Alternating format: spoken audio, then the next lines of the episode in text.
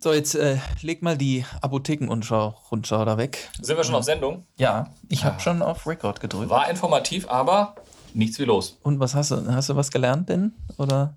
Äh, ich lerne ja immer was, aber ich gehe davon aus, es gibt gleich noch viel mehr zu lernen. Von daher freue ich mich jetzt, wenn wir durchstarten. Ja, ich habe mir äh, in Vorbereitung heute auf die Sendung, wollte ich fast schon sagen, auf den Podcast, äh, habe ich mir gedacht, ich mache heute so ein bisschen den Markus Lanz.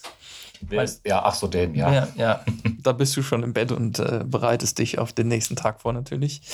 Ähm, nein, ich wollte, ich habe nämlich aus der Physiotherapie heraus zu unserem heutigen Thema ähm, hätte ich natürlich auch was zu sagen. Und wir haben da Standards, wir haben Erneuerungen, wir haben schnellere Mobilisation, wir haben so ein paar Dinge. Aber ich habe mhm. vor allen Dingen dann gemerkt, ich habe doch auch in verschiedenen Dingen noch sogar echt Fragen und warum macht man so, warum nehmen wir das und so weiter.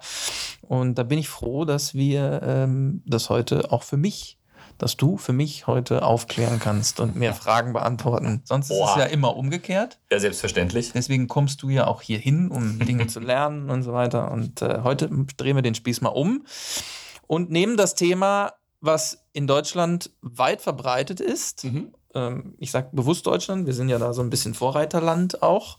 Ähm, es geht um die Arthrose. Richtig. Und zwar um die Hüftarthrose. Genau, die Hüftarthrose. Wir haben ja mehrere Arthrosemöglichkeiten. Wo wir ein Gelenk haben, ist die Möglichkeit einer Arthrose gegeben. Aber in dem Fall das Hüftgelenk. Und ähm, das Hüftgelenk hat natürlich seine hohe Wichtigkeit äh, auch äh, für, den, für die untere Extremität. Und was kannst du denn, beziehungsweise wir fangen erst mit Teaser an und gehen dann ins Thema, würde ich sagen. Ne? Legen wir los. Vor allen Dingen dann auch mit dem Fokus auf die Therapie durch, die, durch den Hüftgelenkersatz, also das künstliche Hüftgelenk, die Hüftprothese. Also Musik ab und los.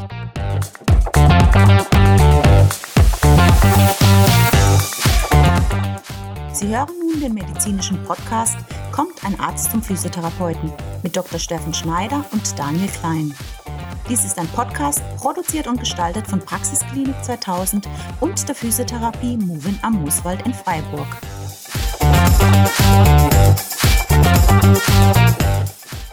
So, Hüftgelenksarthrose. Wenn ich als Patient zu dir komme, was habe ich für Beschwerden mhm. in, in, den meisten Fällen? Genau.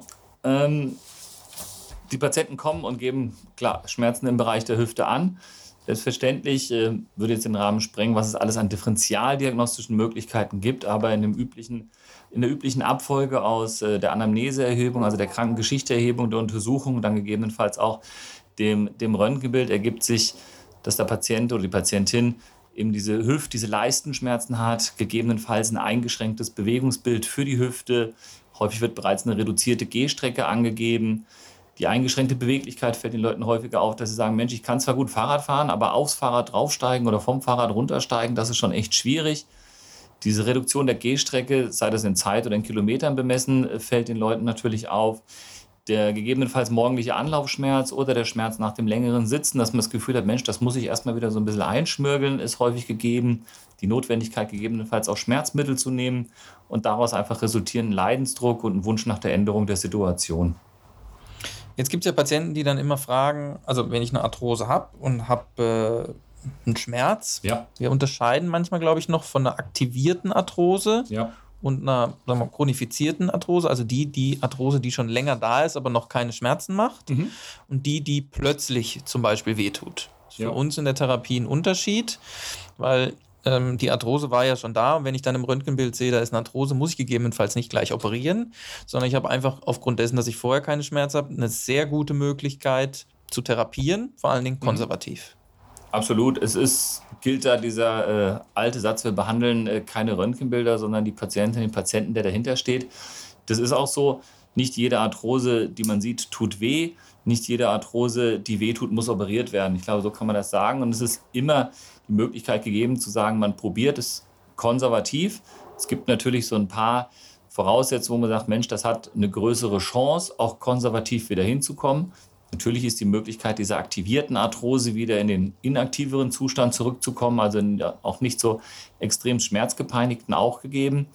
Aber wenn man sich das jetzt äh, so ein Hüftgelenk mal vorstellt aus dem, aus dem Hüftkopf und der Hüftpfanne, wo dann normalerweise Knorpel drauf ist, und dann ist dieser Knorpel noch das umgebende Knochengewebe irgendwann so in Mitleidenschaft gezogen und runtergefahren. Da, da ist der Vergleich mit dem Autoreifen eigentlich ganz gut. Und wenn man sich irgendwann vorstellt, dass man nicht nur ein bisschen Profil abgefahren hat, sondern das Gummi im Prinzip weg ist und man, so sage ich es den Leuten auch gerne, sie fahren im Prinzip auf der Felge rum und jetzt fangen sie an und zerdeppern sich die Felge. Dann ist man natürlich an einer gewissen Grenze angekommen, wo man physiotherapeutisch oder auch mit sonstigen konservativen Möglichkeiten noch so viel bewirken kann. Nichtsdestotrotz gibt es aber immer wieder Leute, wo man vom Röntgenbild sagen würde, Mensch, das muss ja weh machen ohne Ende. Und die kommen eigentlich und sagen, Mensch, ich bräuchte nur so ein paar Tabletten, weil wenn ich hier und da mal eine Schmerztablette nehme, dann komme ich wunderbar klar, können erstaunlich gut noch bewegen oder sind auch mit einem eingeschränkten Bewegungsausmaß erstmal zufrieden. Und das sind dann die Patientinnen und Patienten, die man nicht irgendwie zu einer Operation überzeugen sollte oder muss. Da gibt es gar keinen Grund für. Du kennst die Frage, die dann von dem Patienten kommt. Ich nehme das jetzt mal mit das Felgenbeispiel auf. Äh, ja, dann kann ich was. Wie heilt das Ganze denn jetzt? Das heißt, wie kriege ich die Felge? Kann ich da nicht ein bisschen was schmieren oder kann ich da nicht ein bisschen was drauf machen und dann wird es schon wieder? Klar, also die Fragen kommen immer und die sind auch vollkommen gerechtfertigt. Ähm, natürlich gibt es Möglichkeiten heutzutage auch mit Infiltration gegebenenfalls was anzugehen, aber ähm, wenn da, sei es jetzt Hyaluronsäure oder das äh, PRP, was in, in, in vieler Munde ist, solche Produkte, die bringen aber nur etwas, weil das ähm, rein von dem Mechanismus, wie sie funktionieren sollen, wenn da noch irgendein Knorpel ist, mit dem man irgendwas anfangen kann. Und wenn man sonst die Felge quasi hat, sagt den Leuten dann gerne so als Vergleich, also wenn sie mit der Felge durch die Waschstraße fahren bei ihrem Auto und kommen raus, haben sie immer noch eine Felge drauf. Davon hat sich am Reifen nichts geändert. Dann kommt bisweilen nochmal die Frage, ja, man hat ja gehört, es gibt so Knorpelersatzverfahren, aber Knorpelersatzverfahren sind Reparaturverfahren. Man muss sich das vorstellen, dann so ähnlich wie beim Straßenbelag. Wenn da irgendwie ein Schlagloch ist, dann kann man das gegebenenfalls ausbessern und dann kann man das äh, auch zumachen. Wenn das aber einfach insgesamt nur noch ein Feldweg ist, dann bringt es nichts, punktuell da irgendwelche, irgendwelche Knorpelausbesserungen vornehmen zu wollen. Das ist sogar eine Kontraindikation, sprich, dabei sind die Knorpelersatzverfahren gar nicht mehr, gar nicht mehr gerechtfertigt angewendet zu werden. Da bleibt dann bei entsprechenden Beschwerden und bei der Entscheidung zur Operation nur das künstliche Hüftgelenk. Wir machen dann zur Diagnostik ein Röntgenbild mhm. Perfekt, und gucken dann in der Einteilung, wie stark ist die Arthrose. Genau, wobei man sagen muss, also das hat, finde ich, mehr einen akademischen Hintergrund. Da schließt sich der Kreis wieder zu dem, dass äh, nicht die Röntgenbilder behandelt werden. Es gibt durchaus Patientinnen und Patienten, die haben eine Arthrose, dass es nur so kracht. Die haben aber gar nicht den erhöhten Leidensdruck und den dadurch dann auch gegebenenfalls generierten OP-Wunsch. Das bringt denen auch nichts, wenn man sagt, Mensch, Sie haben jetzt höchste, den höchsten Grad der Arthrose erreicht. Genauso wie es Menschen gibt, die kommen vielleicht mit einem mittleren Grad der Arthrose, leiden aber wirklich wie verrückt und haben dann einen erhöhten Leidensdruck, über den dann auch die OP-Indikationen eher besteht.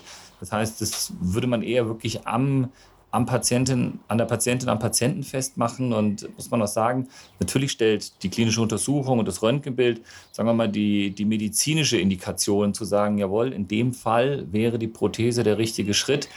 Aber sage ich den Patientinnen, Patienten auch immer gerne, Sie und ich, wir stellen gemeinsam die Indikation, ob der richtige Moment schon gekommen ist. Gut, jetzt haben wir ja normalerweise älteres Publikum, das mhm. die Arthrosen auch haben. Also, Gott sei Dank. Genau. Ähm, was gibst du jetzt als Behandlungsempfehlung dem Patienten mit oder was ist der erste Schritt, den du tust jetzt, nachdem du gesehen hast auf dem Röntgenbild, der Patient hat eine Arthrose, hat Schmerzen, Verringerung der Lebensqualität? Ja, also die Patienten, Patientinnen sind in der Regel ja, was uns gerade diese speziellen eingefallen, recht gut vorinformiert. Man kann natürlich sagen, Mensch, wir probieren es erst noch einmal mit einem konservativen Vorgehen, seien es die entsprechenden Schmerzmittel, sei es gegebenenfalls auch mal die Verordnung für die Physiotherapie. Man kann eventuell auch mal eine Röntgenreizbestrahlung probieren von so einem Hüftgelenk. Man kann, wie gesagt, auch mal eine Infiltration probieren. Man kann es den Patientinnen und der Patientin auch relativ gut darlegen, auch an den Röntgenbildern zeigen, dass man denkt, Mensch, wir werden hier vermutlich, haben wir mehr Chancen oder weniger Chancen im Konservativen. Probieren kann man das auf jeden Fall, aber immer erstmal. Und ich sehe die Leute dann gerne nochmal so nach acht bis zwölf Wochen wieder, einfach um zu hören, wie hat es denn angeschlagen. Es sei denn, die Patientinnen und Patienten sagen, Mensch, ich habe das jetzt schon seit zwei Jahren, ich habe schon alles Mögliche gemacht, ich mache an sich auch viel Gymnastik, ich komme nicht mehr gescheit aufs Rad, ich kann nur noch einen Kilometer spazieren gehen, ich habe keine Lebensqualität mehr, morgens muss ich mich dann eine Viertelstunde einschleifen, dass es läuft, ich schluck Tabletten wie verrückt, dann äh, ist es nicht zwingend nötig, dass ich auch noch mal acht bis zwölf Wochen irgendwie hinhalte, jetzt abgesehen von vielleicht OP-Planungszeiten oder Vorlaufzeiten, bis man, bis man einen freien Termin hat.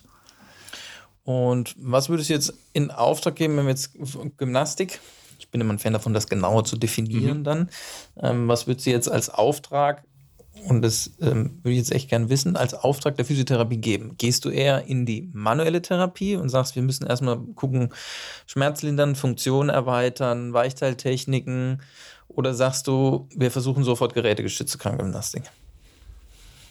Antworte bewusst. Die Frage ist natürlich bewusst gestellt. Ja, ich. Äh, ähm, ist so, ich tendiere eher zur, zur Krankengymnastik, äh, zur Krankengymnastik.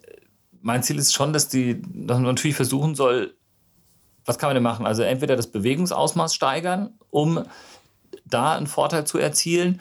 Ich habe noch so ein bisschen im Hinterkopf, vielleicht sagst du jetzt gleich, das gibt es auch alles gar nicht mehr, ob da Traktionsmethoden, also solche Zugmethoden noch einen gewissen Erfolg haben können.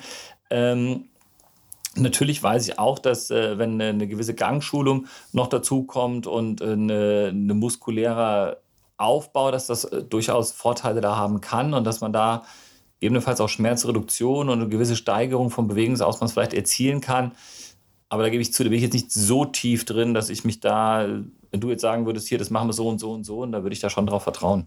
Ja, also wir sehen natürlich in den ähm, auch Studien und ähm, in, in den Daten, dass ähm, früher die, die Traktionsgeschichten gemacht wurden, viel passive Maßnahmen. Wir sehen aber vor allen Dingen, dass einfach die gerätegestützte Krankengymnastik, also das KGG-Training, in dem die Patienten auch wirklich eine Stunde dann an den Geräten mit, äh, wie du schon gesagt hast, so ähnlich wie Gangschule, Stabilisation, Beinachsentraining, Kraftaufbau der hinteren Kette, Kraftaufbau Quadrizeps, äh, Wadentraining, all die Dinge nochmal den allerbesten ähm, Input geben, mhm. ja, um dann auch zu entscheiden, OP oder nicht OP. Mhm. Und ähm, da würde ich die manuelle, da sagen mir die Manualtherapeuten wahrscheinlich jetzt auch wieder vielleicht was anderes, weil die sagen, ja, wir versuchen erst noch das und das, aber selbst die gehen ja immer mehr mhm. in die Aktivität, auch aus ihren Testungen heraus. Und ähm, da nehmen wir einfach eine Art Testbatterie und die mhm. Testbatterie Level 1 bis 4. Mhm. Und dann sagen wir, Patient ist in Level 2, passen die Übungen dahingehend an. Und ähm, das ist wie eine Art Return to Work oder Return to Sport. In dem ja. Fall versuchen wir eine OP zu verhindern. Und dann würde uns, nicht nur uns, auch dein Budget, das eher auf der Last liegen und sagen, wir versuchen lieber direkt das, was uns am meisten bringt, ja. weil dann verlieren wir auch nicht viel Zeit. Ja, und das ist ja, also gebe ich natürlich zu, äh, es ist schon manchmal so, dass man weiß oder denkt, okay, das wird schon auf die Operation rauslaufen. Das kann man dann auch den Patientinnen und Patienten so sagen, dass man davon ausgeht, dass es darauf rausläuft. Aber das ist ja eine große und eine wichtige Entscheidung. Und da brauchen die Menschen bisweilen auch dann einfach nochmal den Moment sagen, okay, ich weiß es jetzt, ich muss aber mit diesem Gedanken jetzt erstmal schwanger gehen, mich darauf einlassen ich will das noch einmal probieren. Das hat für die Leute auch oft diesen positiven, in Anführungszeichen, positiven Effekt, dass man dann sagt, okay, jetzt, jetzt habe ich wirklich noch mal ordentlich was versucht im konservativen Bereich und erziele vielleicht gar nicht diese Erfolge, die ich mir erhofft habe, aber nichtsdestotrotz ist es ja nie vergeben, weil selbst wenn es dann doch in der Operation, in der Prothese, auf die wir jetzt ja gleich kommen, mündet, dann ist dieses ganze Bewegungssteigerungstraining, Muskeltraining, Kraftstabilisationstraining. Äh, das ist ja nur förderlich für die Phase nach der Operation. Das ist ja der Grund, warum ich eben von dieser Heilungsfrage gesprochen habe, dem Patienten. Also da heilt jetzt ja. nichts mehr, sondern wir können, wir haben immer das schöne Beispiel Hardware und Software. Ja. ja. Äh, wir können das Ganze nicht mehr neu bespielen, sondern wir können nur noch rauszögern und verbessern in Form von muskulärer Situation, von Beinachse, von Schmerzlinderung. Und äh, irgendwann wird es wahrscheinlich dazu kommen, dass man die braucht. Aber da sind wir uns ja einig, dann so lange wie möglich rauszögern. Absolut ja? so. Äh, die Patientinnen und Patienten, die sagen eigentlich Bescheid, jetzt ist es soweit. Genau, also zusammenfassend individualisieren, gucken, ähm, erstmal nicht direkt operieren, Lebensqualität beurteilen, ja. äh, Absprache mit Arzt, Absprache mit Physio und dann selbst entscheiden, wann der Zeitpunkt gekommen ist, genau. ähm, das zu machen und wann es auch zeitlich passt. Also es gibt ja, ja nichts akut äh, zu machen, wenn man sagt, ich mache es lieber im Winter oder ich habe jetzt noch einen Urlaub vor der Nase oder da gibt es ja persönliche Entscheidungen, die immer dazu mitführen, ja. das dann so zu machen. So, jetzt habe ich aber in der Entscheidungsfindung wieder Möglichkeiten. Wenn ich mich jetzt für die Operation entscheide, mhm. habe ich verschiedene OP-Methoden. Und ähm, es ist immer interessant, wo die Patienten sich teilweise hinreisen oder fahren lassen, um bestimmte Operationen, weil da habe ich gehört, der macht das äh, mhm. Äh, mit was weiß ich und der kann, der macht es nur mit Handauflegen und der schneidet so und ähm, den einer findet, würde ich dahin. Der gehen. baut mir Willeroy und Boch ein und da gibt es ja ganz unterschiedliche Dinge, die man machen kann, aber es gibt eigentlich zwei, drei Methoden, die immer äh, gemacht werden. Mhm. Eine davon machst du. Mhm die minimalinvasive mhm. Operationsmethode. Erzähl uns was dazu. Ist richtig. Das ähm, ist auch recht äh, verbreitet, dass Leute in minimalinvasiver Technik operieren. Das ist ähm, jetzt kein Begriff, von dem man sagen kann, okay, der definiert jetzt diesen einen Zugangsweg und dieses eine Operationsvorgehen. Es geht darum, ein möglichst geringes Gewebetrauma zu haben. Es geht auch darum, dass man dadurch, dass man geringeres Gewebetrauma hat, natürlich eine viel schnellere Heilungssituation hat, eine deutlich bessere Schmerzsituation, also sprich weniger Schmerzen hat. Man hat weniger sogenanntes Perioperatives, also die Umgebung oder die, die Operation umgebende äh, Traumatisierung. Man hat einen geringeren Blutverlust, die Operationszeit reduziert sich und auch die Komplikationshäufigkeit ist geringer in dieser Technik. Das äh, ist so, dass man Prinzip, wenn man sich das jetzt vorstellt vom operativen Vorgehen, es gibt da eigentlich so zwei, ähm, also es gibt bestimmt ganz viele mehr und ich möchte jetzt auch äh, nicht bewusst jemanden unterschlagen, aber es gibt einmal so einen, einen vorderen direkten Zugang fürs Minimalinvasive und dann gibt es einen vorderen lateralen, vorderen seitlichen Zugang fürs Minimalinvasive, den ich favorisiere, also der anterolaterale minimalinvasive Zugang zum Hüftgelenk, der dadurch ein entsprechendes Muskelintervall durchgeht. Und Intervall heißt schon, das ist eine gegebene Muskellücke, durch die man da durchschlupft. Das ähm, hat natürlich den großen Vorteil, dass man Muskeln nur auf die Anführungszeichen nur und Sehnen auf die Seite hält. So ähnlich zu den Patienten, wenn Sie sich vorstellen, Sie haben einen Waschkeller und da hängen Wäscheleien und da haben Sie lauter Bettlaken hängen. Und dann fangen Sie vorne an, führen die Hände zusammen und tauchen durch diese ganzen Bettlaken irgendwie durch und am Ende spreizen Sie die Arme so ein bisschen auf und haben da so einen kleinen Tunnel Richtung des Hüftgelenkes. Und so ist es eben bei Minimalinvasiven auch. Und wenn man sich dann am Ende der Operation aus dem Ganzen wieder zurückzieht, dann müssen da nicht wie früher Muskeln irgendwo wieder angenäht werden, Sehnen angenäht werden, Muskulatur muss erstmal heilen, sondern die Muskeln sind so ein bisschen beleidigt, sag ich mal, weil da halt ein Hebel dran war, so ähnlich wie so ein kleiner Pferdekuss. Aber es hat ein viel, viel geringeres OP-Trauma und dadurch eine viel, viel schnellere und schönere Nachbehandlungsphase für die Patientinnen und Patienten. Ich darf noch ergänzen zu den äh, Dingen, die gesagt hast, wie weniger Blutverlust, weniger Schmerzen, ähm, dass man natürlich das auch macht, um weniger Schäden am Gluteus medius zu haben. Genau. Ja, also dass man natürlich, und das ist vielleicht für ältere Patienten auch manchmal entscheidend, dass die dadurch natürlich eine bessere Krafteinheit haben ähm, oder weniger Kraftverlust in dem Sinne mhm. dann auch. Wie ist es mit ähm, Luxa ja. Ja, Luxationsgefahren? Früher haben wir immer noch gelernt, also Knie nicht über 90 Grad heben, nicht zu tief sitzen. Ähm, das ist eigentlich weitestgehend auch durch die neuen Operationsmethoden nicht mehr da, oder?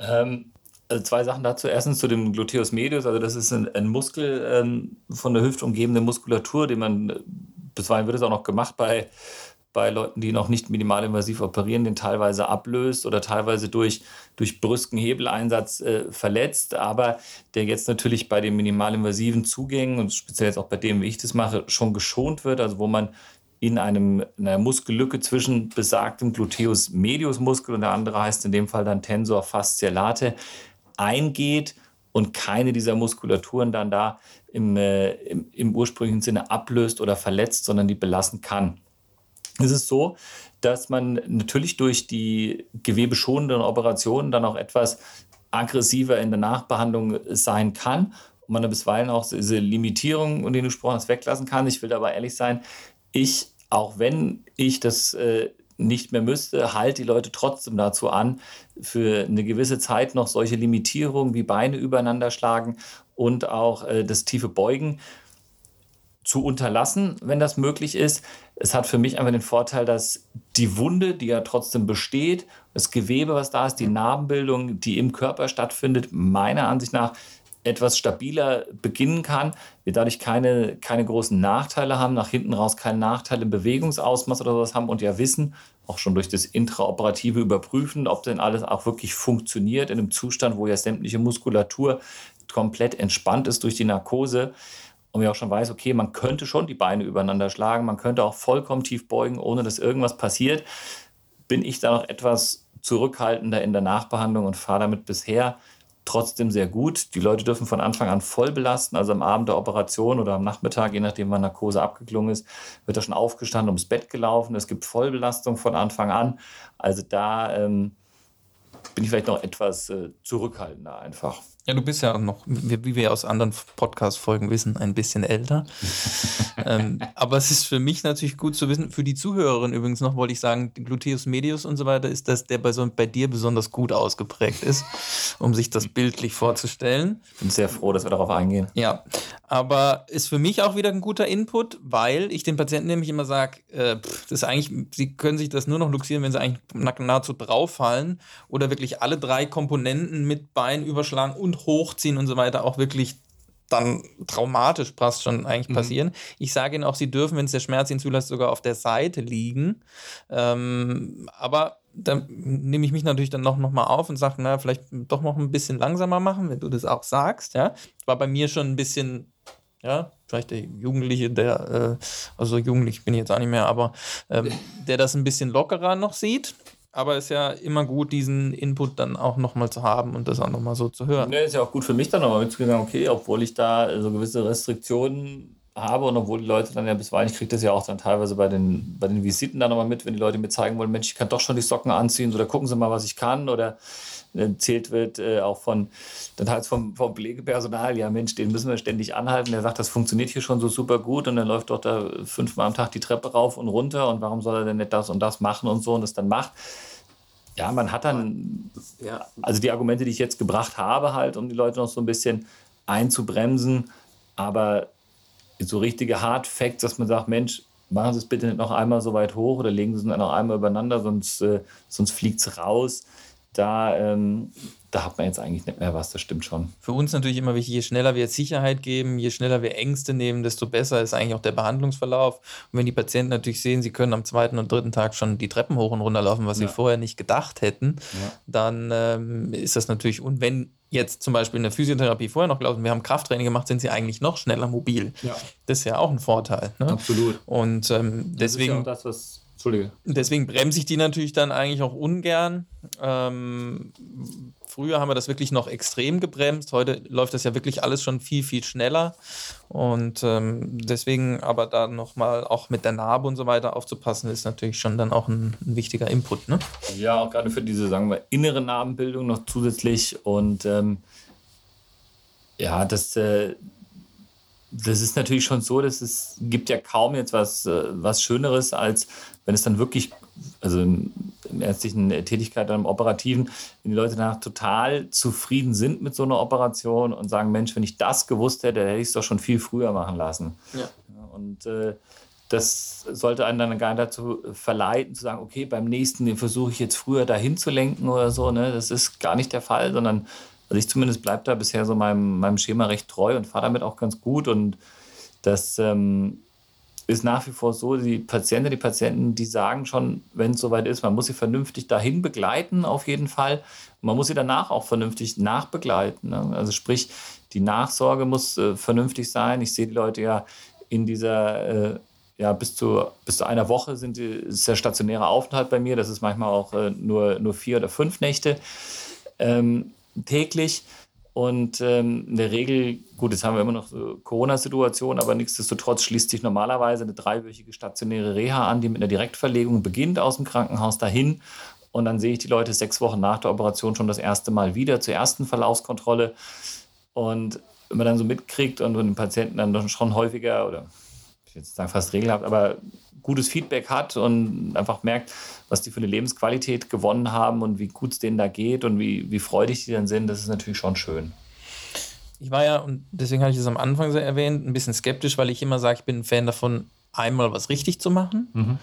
Und für mich nochmal in der Wiederaufnahme habe ich den Patienten auch oft einfach empfohlen zu sagen, machen Sie es einfach richtig, weil äh, wenn ich minimalinvasiv habe, habe ich natürlich weniger Möglichkeiten, irgendwo was zu sehen oder vielleicht besser dran zu kommen. So meine Empfindung. Du wirst Mhm. mich gleich korrigieren. Auf jeden Fall. Ähm, aber das ist ja im Verständnis des Patienten auch einfach so gegeben. Ja, wenn ich einen größeren Schnitt habe, habe ich natürlich mehr Möglichkeiten, auch irgendwohin auszuweichen oder habe eine bessere Einsicht oder sonstiges. Ja. Aber als ich dann doch die, und es geht ja so wie beim Olympiasport, es geht ja teilweise um Nuancen. Und wenn ich natürlich äh, einen Monat schneller fit bin, dann ist der Patient auch äh, schneller im Beruf oder vielleicht auch schon schneller im Sport zurück und fühlt sich besser. Und wenn ich so sehe, ich habe dann gesehen, die Länge des Krankenaufenthalts wurde bei den Minimalinvasiven verringert, die Schmerzen waren um die Hälfte besser, der Blutverlust war geringer. Also da gibt es hier die Daten, habe ich vor mir liegen, die sind wirklich ähm, doch nicht massiv besser, aber sie sind besser. Und das hat mich dann doch überrascht, weswegen ich dann wiederum jetzt auch umdenken würde und sagen, da kann man das ruhig empfehlen. Aber du wolltest Ja. noch mal auf die Also du hast natürlich recht, dass man äh, deswegen, auf was ich eingangs sagte, es gibt keine einheitliche Definition, dass man sagt, okay, ein Hautschnitt muss 9,2 Zentimeter lang sein oder sowas, damit es minimalinvasiv gilt. Ganz im Gegenteil bin ich sogar der Meinung, der Hautschnitt das ist zwar auch interessant, aber wichtig ist ja das ganze Gewebe, was nach der Haut kommt, diese ganzen Muskulatur, zum ganzes Sehnenapparat, dass man da möglichst viel Gewebe schont. Und ähm, es ist jetzt nicht so, dass man sagt, man gibt Übersichtsmöglichkeit auf zugunsten von operativ oder zu, zu Lasten von operativer Sicherheit, nur damit man das irgendwie minimalinvasiv nennen kann. Und wenn man es doch nur traditionell in einem riesengroßen Schnitt mit Ablösung sämtlicher Muskulatur und Darstellung von allem ähm, machen würde, dann wäre es besser. Das wäre ja fatal. Also da würde man ja im Prinzip den, den, den ja, mir fällt jetzt kein guter Vergleich ein, aber da kann man, glaube ich, nachvollziehen, dass das äh, ein zu hoher Preis wäre, den man zahlen würde. Also sprich, das, das kann nicht die Lösung sein, sondern die minimalinvasiven Verfahren und Zugänge, die sind da so etabliert und jetzt auch speziell, den ich mache, ist auch, ich sag mal, wenn es nötig wäre, was jetzt Gott sei Dank äh, nicht, der, nicht der Fall war, äh, revisionsfreudig. Das heißt, den kann man auch wiederverwenden für einen eventuellen Folgeeingriff oder wenn es mal zu einer Komplikation käme, über diesen Zugang auch wieder arbeiten. Das ist ja nicht so, dass man sagt, okay, das kann man jetzt einmal machen und dann muss es auch so ein Lucky Shot im Prinzip sein. Also das wäre ja katastrophal bei solch einem Eingriff. Wir sprechen ja schließlich von einem Austausch oder Ersatz des Hüftgelenkes und da wollen wir ja Standzeiten erreichen von den Leuten immer noch so raus, so zwischen 15 und 20 bis zu mehr Jahren auch. Die Statistik zeigt Besseres. Ich wollte sagen, die Registerdaten, Mach, nicht, ich weiß, mach sind- dich nicht schlechter. sind deutlich besser, es ist so. Aber ähm, ja, auch da, ich finde es immer noch ganz gut, wenn man Erwartungen so ein bisschen bremst. Man kann das ja auch da erwähnen, was Registerdaten zeigen. Ja, also der Report von 2019 äh, zeigt, dass wir zwischen 25 und 40 Jahren eigentlich haben. An Es hat sich ja auch äh, da auch noch einiges verbessert, sei es an der an den Gleitpaarungen, das sind alles Sachen, die man im individuellen Gespräch dann mit der Patientin, Patienten ja auch besprechen kann. An der Art, wie implantiert wird, an der Art vielleicht auch, wie die Patientin, Patienten mit den, mit den Prothesen umgehen. Ich will nicht sagen, ob es wird bestimmt auch ein bisschen rein reinspielen, dass die Menschen auch einfach älter werden. Also die Patientinnen, Patienten sind jetzt operiert, stationär äh, da gewesen, sind in der Reha und gehen dann nachher noch in die physiotherapeutische Weiterbehandlung. Was genau machst du, macht ihr, was genau macht die Physiotherapie mit den Patientinnen, Patienten danach noch? Ja, also die Patienten gehen ja aus dem Akutbereich äh, des Krankenhauses so nach fünf bis sieben Tagen eigentlich raus, gehen dann eigentlich sofort in die stationäre Reha. Manche machen auch eine ambulante Reha. Das ist den Patienten ja grundsätzlich selber überlassen. Ähm, die Reha dauert so ungefähr normalerweise zwei bis drei Wochen in der Zwischenzeit. Dann sind die Patienten schon eigentlich auf einem sehr, sehr guten Niveau. Ähm, was ich aus dem ambulanten Bereich berichten kann, wir haben wenig, dass wir dann noch, weil die Anfangsphase ist der Teil der manuellen Therapie, Weichseiltechniken, Funktionsverbesserung, Stretching, all die Dinge, äh, Narbenmobilisation, diese Dinge zu verbessern. Das passiert eigentlich in den ersten drei Wochen. Das passiert sogar schon im Akutkrankenhaus, auch mit Lymphdrainage, Schwellungsreduktion und so weiter.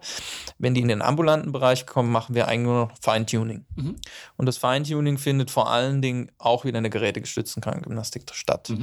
Die dann aber, und das zeigt einfach auch die Erfahrung, und auch ja die Budgetierung der Krankenkassen bis zu sechs Monate dann letztendlich dauern. Mhm. Ähm, die deutsche Rentenversicherung, also die, die noch arbeitstätig sind, die haben meistens eigene Programme mit dem sogenannten TRENA, also Trainings-Reha-Nachsorgeprogramm. Die haben dann 26 Trainingseinheiten, wo sie nur zum Training kommen, haben aber trotzdem zum Beispiel noch Möglichkeiten, über das normale Rezept auch zu bekommen. Auch der Patient, der über die gesetzliche Krankenkassen kommt, kann über gerätegestützte Krankengymnastik, sogenannte D1-Rezepte, da habe ich noch manuelle Therapie mit dabei, auch bis zu sechs Monate voll ausschöpfen. Ähm, das sollte individuell angepasst werden. Ja. Also der, der einmal die Woche kommt, reicht auch und der ist schon gut. Der, der es intensiver braucht, braucht zweimal die Woche. Also ich würde es nicht standardisieren. Mhm. Aber es geht natürlich ums Feintuning, es geht um Anpassungen nochmal, es geht um Individualisierung in Beruf, Sport und so weiter. Was möchte der Patient noch erreichen? Was möchte er machen? Was sind seine Ziele? Aber vor allen Dingen Aktivierung. Also es deckt sich, muss ich sagen, so vom zeitlichen Horizont mit diesen drei bis sechs Monaten nach der Operation, so mit, mit dem, wie ich es erlebe, das, ähm, das kommt in der Regel sehr, sehr gut hin, ja. Ja, sind wir uns doch auch schon, auch schon wieder einig. Du. Ich habe nichts anderes erwartet. gut, dann enden wir. Äh, ich fand es sehr, sehr schön, flüssig, muss ich sagen. Ähm, das macht immer wieder Spaß, ähm, das jetzt auch ähm, nochmal auszutauschen. Man selber dann auch nochmal so ein bisschen Input mhm. einfach kriegt vom, vom Gegenüber. Ja, kann ich zurückgeben. Und das ist auch das, was wir immer wieder als äh, Feedback da auch äh, schriftlich äh, bekommen. Darauf versuchen wir auch immer so gut wie möglich einzugehen. Ja, und vielen Dank dafür auch. Genau, also vielen Dank für die Zuschriften und so weiter, die wir bekommen haben. Ähm, das freut uns sehr und darf auch noch fleißig so weitergehen. Magst du deine E-Mail-Adresse noch einmal, noch einmal sagen? daniel.klein.movin-freiburg.de Wunderbar. Dankeschön. Jetzt die Geschichte des Monats noch als Abschluss. Geschichte des Monats also. Ähm, das Problem ist, es passiert ja gar nicht so viel momentan. Wir haben uns eben schon die Frage gestellt, äh, und wie, wie läuft so? Ja, arbeiten, zu Hause, Familie, arbeiten. Mhm. Was anderes äh, passiert ja momentan nicht. Ich glaube, eine freudige Nachricht, ja. die vielleicht noch nicht jeder äh, oder jeden erreicht hat, ist, dass äh, der Erfinder des BioNTech-Impfstoffs heute ein Interview gegeben hat, was ich in der ja. Zeit gelesen hatte und gesagt hat, also wir schaffen es im August in Europa die Herdenimmunität erreicht zu haben. Dann drücken wir mal die Daumen und uns allen, dass er damit recht hat. Ja, wir sind ja positiv. Dass das so gelingt, was natürlich ja toll. eine schöne Nachricht wäre. Ne? Ja. Äh, dann können wir in die Sommerpause gehen und äh, was essen gehen, was trinken gehen. Während parallel hoffentlich dann auch der Rest der Welt noch, noch durchgeimpft Ja, und dann auch wieder mehr Geschichten des Monats haben, wo wir darüber philosophieren können. Dann kommen wir voll aufgeladen. Genau, also da ähm, zum, zum Input noch, ich glaube, man muss alle, äh, es gibt die Möglichkeit, eine dritte Impfung sogar äh, zu haben und dann mhm. muss man jährlich ähm, sich äh, erneut impfen, wie bei einer normalen äh, Grippeimpfung eigentlich dann auch. Okay, also dritte Impfung hatte ich noch gar nicht gehört, und, ja.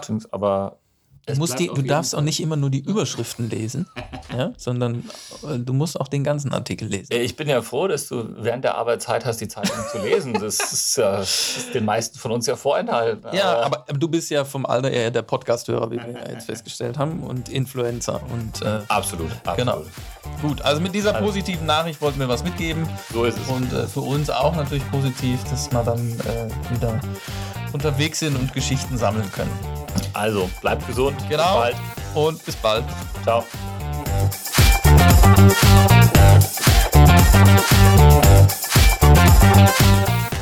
Dies ist ein Podcast, produziert und gestaltet von Praxisklinik 2000 und der Physiotherapie Movin am Mooswald in Freiburg.